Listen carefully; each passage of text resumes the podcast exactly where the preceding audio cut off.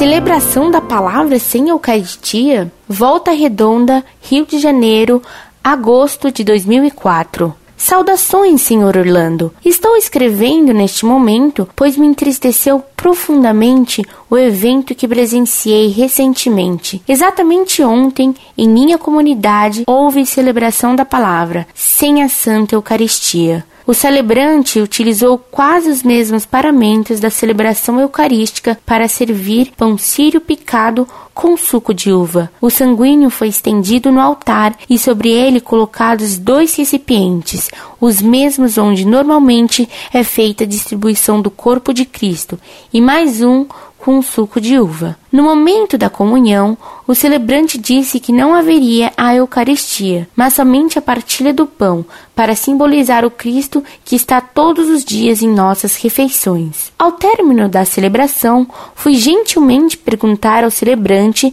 e à coordenação da comunidade o porquê daquilo. Eles simplesmente me responderam que isso é previsto na liturgia da palavra, que não necessariamente deve haver Eucaristia nas celebrações, que Cristo estava lá do mesmo jeito que nas missas, que não é absurdo nenhum fazerem daquele jeito, que isso não desconfigura, desvaloriza ou agride o verdadeiro sentido da Sagrada Eucaristia, e que eu, por ser jovem e não ser formado em teologia, não tinha o direito de fazer nenhuma pergunta sobre o que eles decidem. Quando falei da minha preocupação sobre a nossa responsabilidade de não passar às pessoas o sentido errado da Eucaristia, disseram que não posso julgar o que as pessoas vão pensar, não posso julgar se estão preparadas, e ainda se revoltaram porque elas, por serem mulheres, não podem consagrar a hóstia. Os absurdos e heresias ditos nessa conversa foram enormes. Não dá para descrever tudo aqui.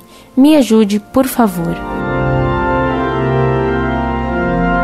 Muito prezada, salve Maria. O que você me conta é inacreditável. Essa gente não é mais católica. Eles não creem mais no que a igreja ensina e estão violando tudo o que o Papa mandou no seu último decreto Redemptionis Sacramentum, sobre os abusos da Eucaristia. Sugiro que você mande uma carta ao bispo local contando o que aconteceu, pedindo-lhe que tome as providências cabíveis. Aliás, isso é o que manda fazer o decreto do Papa: queixar-se antes de tudo ao bispo e, caso o bispo não tome providências, mandar uma denúncia ao Vaticano. E é exatamente o que eu mesmo penso fazer. Incorde Jesus Semper, Orlando Fedeli.